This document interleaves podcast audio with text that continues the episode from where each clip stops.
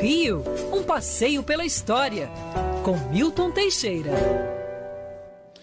Bom, a gente tinha alguns assuntos para falar na coluna de hoje, mas infelizmente a gente vai ter que focar em apenas um professor.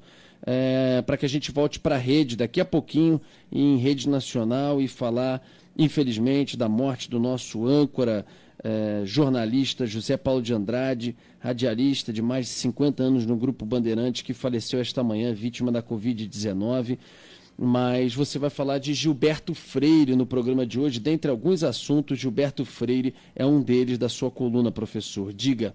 Bom dia. É, bom dia, Rodolfo. Bom dia, ouvinte. Eu lamento a morte do colega, o qual acompanhei o programa diversas vezes. Morreu ainda jovem, nasceu em 42, ainda tinha muito a oferecer. Tinha mais de, de, de 40 anos aí de experiência de carreira. Bom, mas vamos voltar para o Gilberto. Gilberto de Belo Freire, Gilberto Freire foi um dos maiores antropólogos, sociólogos, historiadores e escritores que o Brasil já teve. Ele escreveu mais de 100 livros, ele nasceu em 1900 e ele está sendo lembrado porque ele faleceu 18 de julho de 1987, com 87 anos. Tive a felicidade de conhecê-lo e até conversar muito com ele.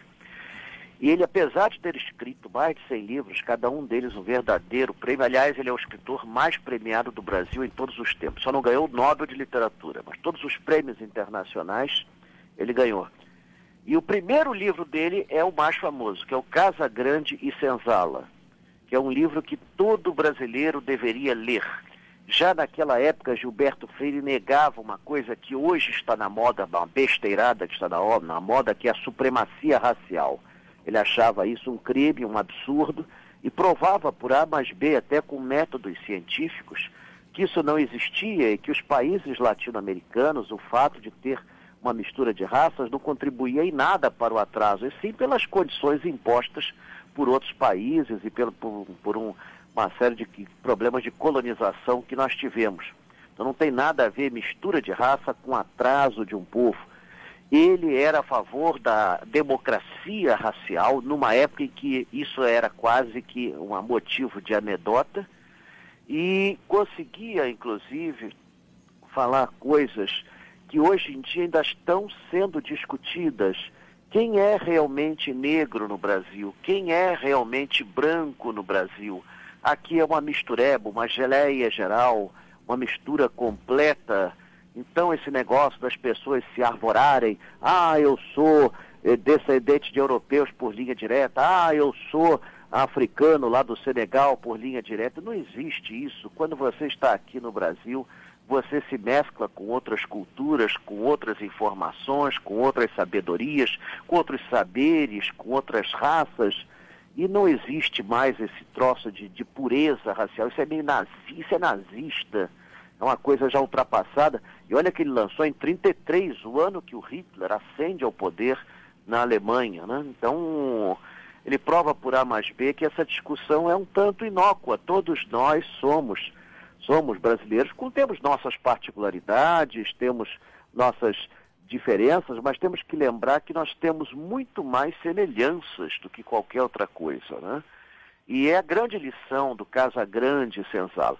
É um livro que tem alguns aspectos ultrapassados, é um livro que fala de algumas coisas que hoje em dia são contestadas. Por exemplo, ele diz que a escravidão não foi um processo muito doloroso, como se escravidão por si só já não fosse um processo doloroso. Só o fato de você ser casado lá no meio da África, posto num navio e aqui forçado a trabalhar até morrer, é um processo mais que doloroso mas ele defendia a igualdade racial, a democracia racial, de uma forma veemente, e não é à toa que ele é a base de estudo de todos os sociólogos, antropólogos, historiadores, mesmo que você leia outras obras mais recentes, Caio Prado, Fernando Henrique Cardoso, o que for, você tem que começar por Gilberto Freire, porque, é, como dizia Monteiro Lobato, o Brasil será não o que esses historiadores atrasados falam, e sim o que Gilberto Freire disser.